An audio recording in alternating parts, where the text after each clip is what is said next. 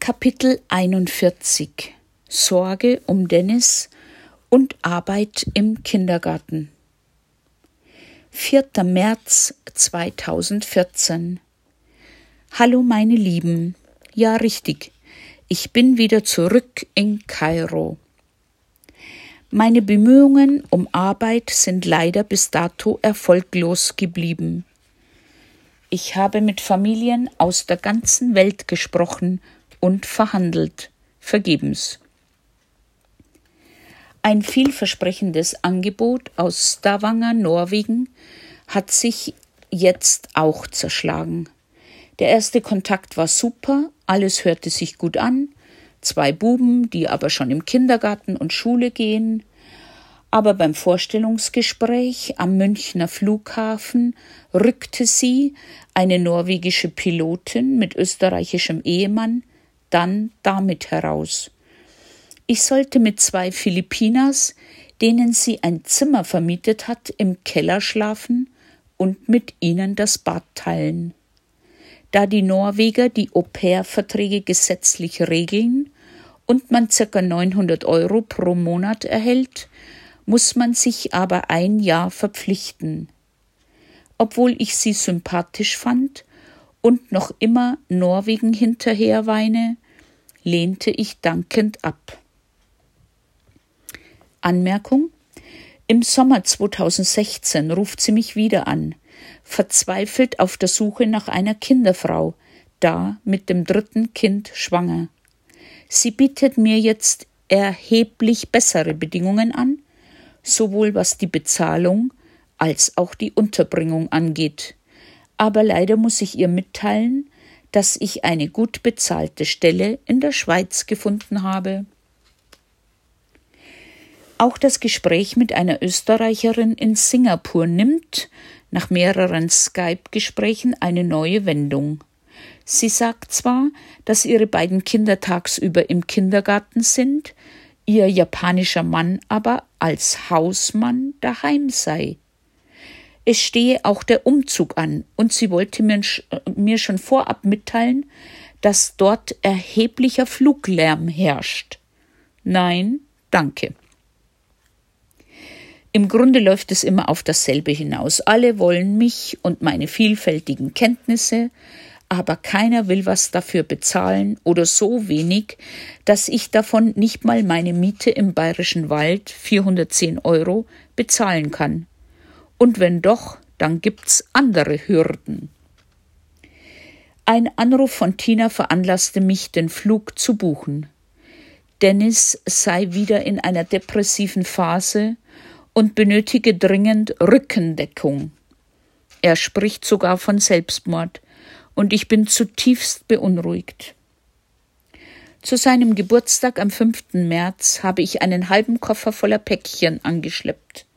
Ein paar davon hat er schon geöffnet, wie zum Beispiel die Acrylfarben, das Pinselset und ein Buch für Malanfänger. Bis zu den Sommerferien malen wir zusammen ein paar hübsche Bilder auf Leinwand.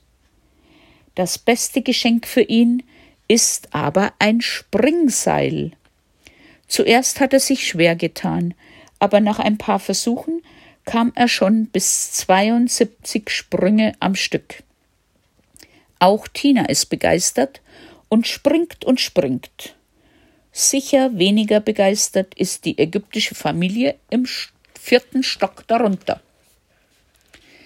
Am Sonntag, 9. Februar, wurde ich von Bastelfreundin Monika gegen 9 Uhr am Flughafen in Kairo abgeholt. Ich wollte Tina und Dennis überraschen, aber das ging gründlich daneben. Trotz lautem Klopfen und Rufen wurde die Türe von Tina nicht geöffnet.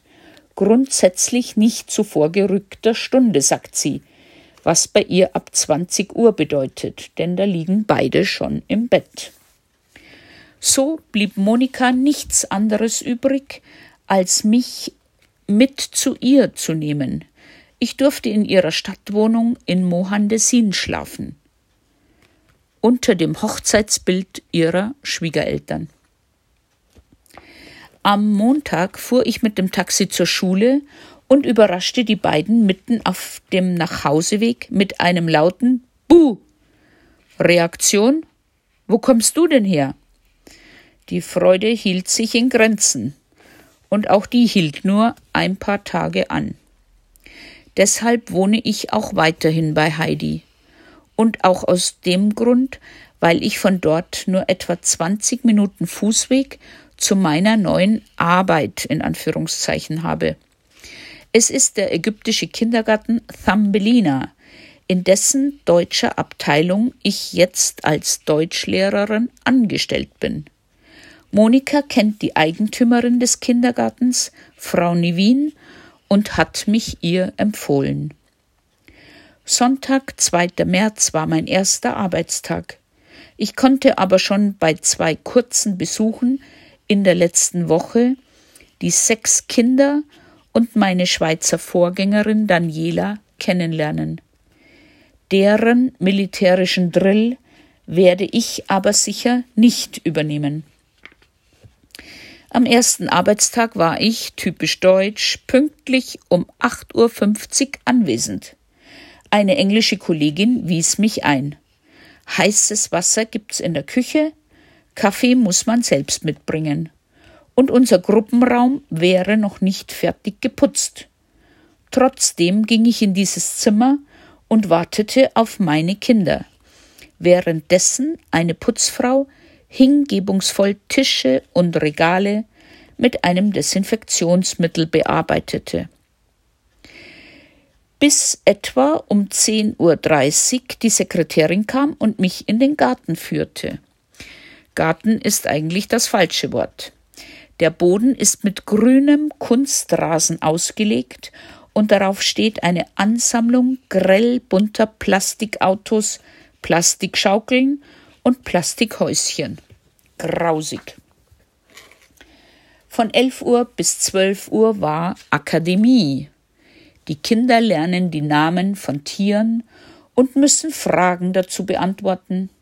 Wir singen ein paar deutsche Kinderlieder und dann darf eine Erdbeere auf einem Blatt mit Wasserfarben angemalt werden. Von den sechs Kindern der einzige Junge war krank, also waren es nur noch fünf, hat nur ein Mädchen eine deutsche Mutter, und diese ist die Schulpsychologin an Tinas Schule. Um zwölf Uhr gehen die Kinder zum Essen in den Keller. Nachdem ich das angebotene Menü Chicken mit Nudeln dankend ablehne und für das Wort Vegetarierin nur Kopfschütteln ernte, gehe ich zurück in unseren Gruppenraum und mache meine 40-minütige Pause. Gott sei Dank habe ich ein Buch zum Lesen dabei. Um 13 Uhr treffen wieder alle im Gruppenraum ein und die nächste akademische Stunde beginnt. Puzzeln, Büroklammern zu einer Kette zusammenfügen und schon ist es 14 Uhr. Von meinen fünf Kindern werden drei mit dem Bus nach Hause chauffiert. Bleiben zwei. Eine halbe Stunde später wird die kleine Sarah von ihrer deutschen Mama abgeholt und ein neues Kind aus einem anderen Kindergarten, der früher schließt, kommt. Ist zwei Kinder.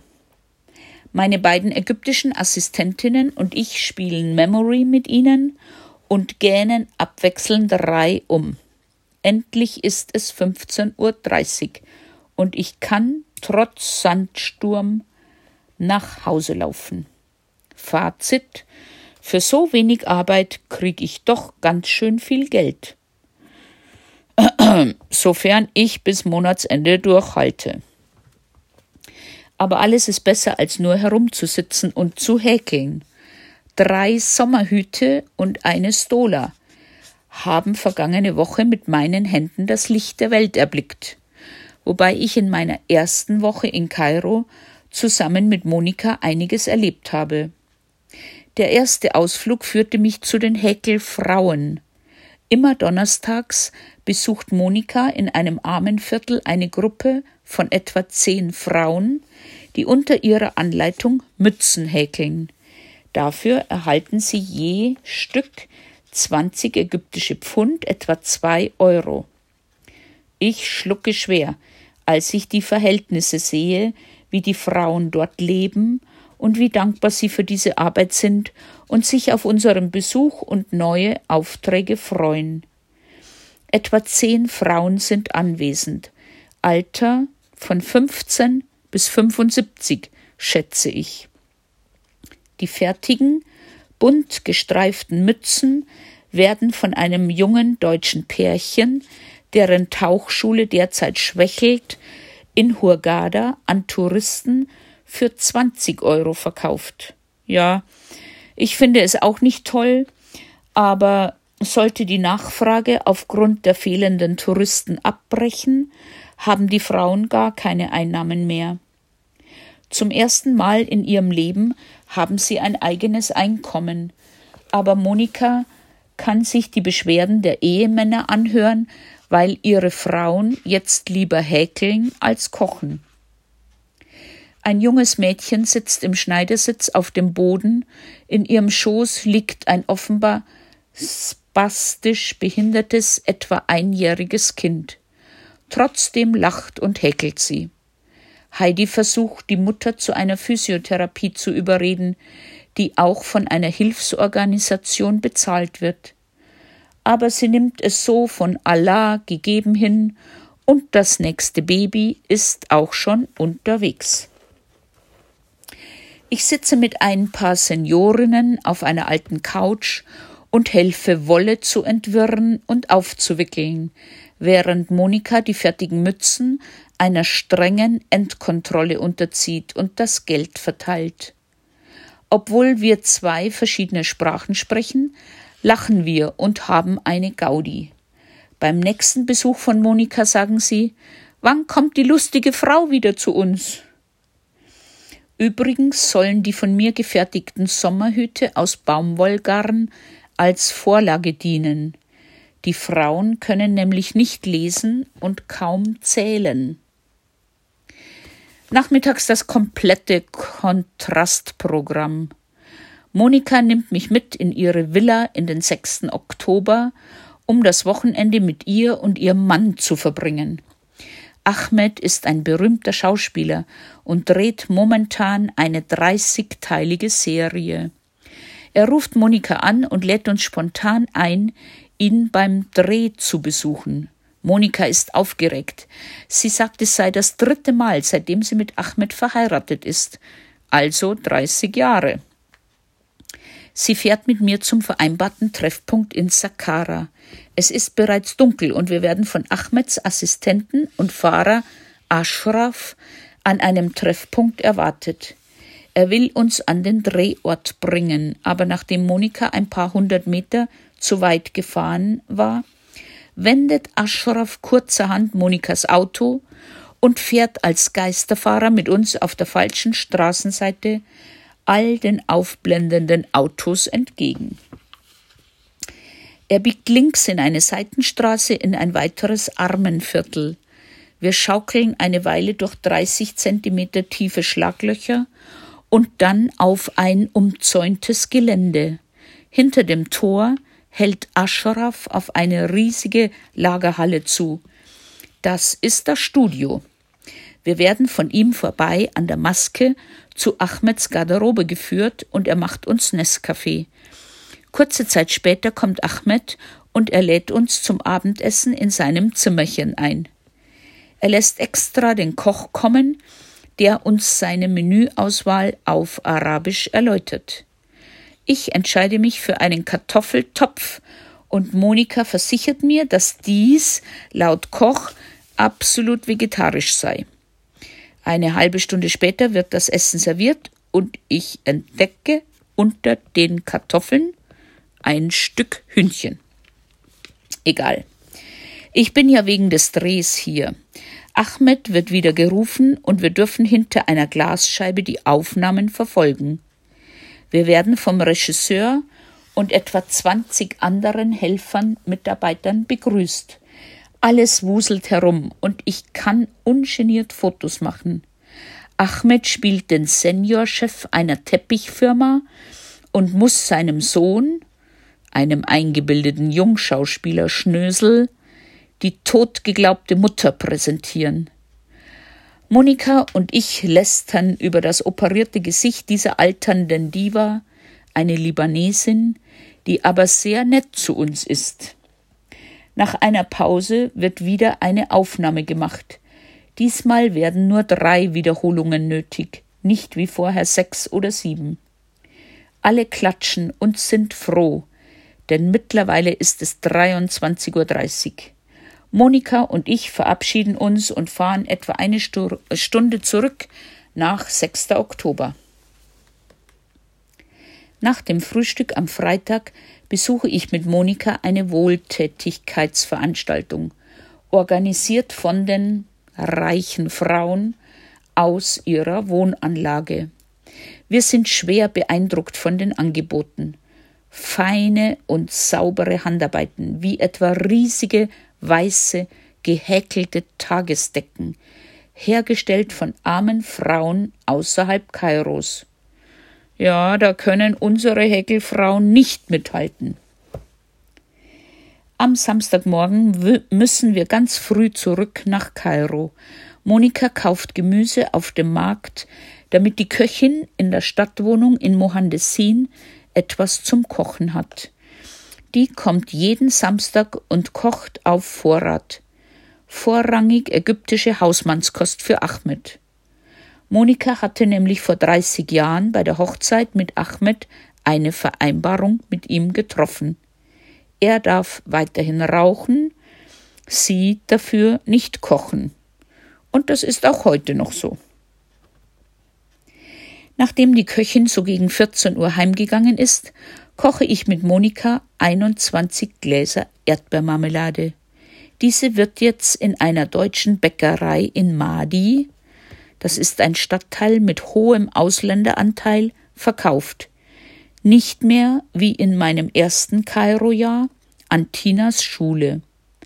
Der Erlös kommt, wie unsere anderen Basteleien, einem Sozialprojekt zugute.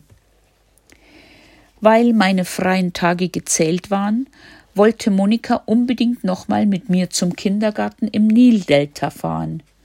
Sie soll dort im Auftrag eines deutschen Vereins, der diesen Kindergarten unterstützt, alle halbe Jahr mal nach dem Rechten schauen. Das letzte Mal waren wir im Juni, und da hatte sich ja Monika furchtbar aufgeregt, weil das gespendete Spielzeug Füße bekommen hat. Diesmal war alles noch da, auch ein weiteres Paar Füße. Bisher erschienen uns die zwei Männer schon ausreichend, da überflüssig. Jetzt gibt es noch einen. Ein Salafist mit Vollbart, Nachthemd und weißen Häkelmützchen. Monika hatte unseren Besuch absichtlich angemeldet. Sie meinte, dann wird wenigstens für diesen Tag alles gereinigt und auf Vordermann gebracht. Und so war es auch. Viele Kinder waren herausgeputzt. Zwei Buben hatten schwarze Anzüge und weiße Hemden mit Fliege an. Und jede Gruppe begrüßte uns lautstark mit einem Verschen auf Englisch. In einem Spielzimmer, im Juni noch mit blankem Betonboden, saßen die Kinder auf Sitzkissen, wie hindrapiert. Jeder Junge hatte ein Plastiktier in der Hand und drei Mädchen durften mit der Plastikküche spielen. Die meisten Kinder spielten nicht. Sie starrten uns und unsere neuen Tüten mit Spielsachen nur an. Sie mussten leider mit ansehen, wie die Kindergartenleiterin alles in einem Stahlschrank mit dickem Vorhängeschloss verschwinden ließ. Hoffentlich fragen Sie mal nach, ob Sie mit den neuen Sachen spielen dürfen.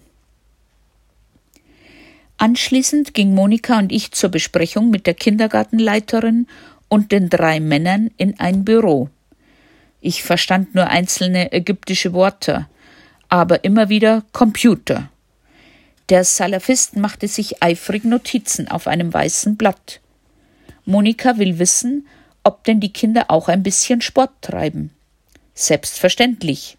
Wir dürfen einer solchen Vorführung beiwohnen. Alle 200 Kinder stehen in etwa zehn Schlangen hintereinander.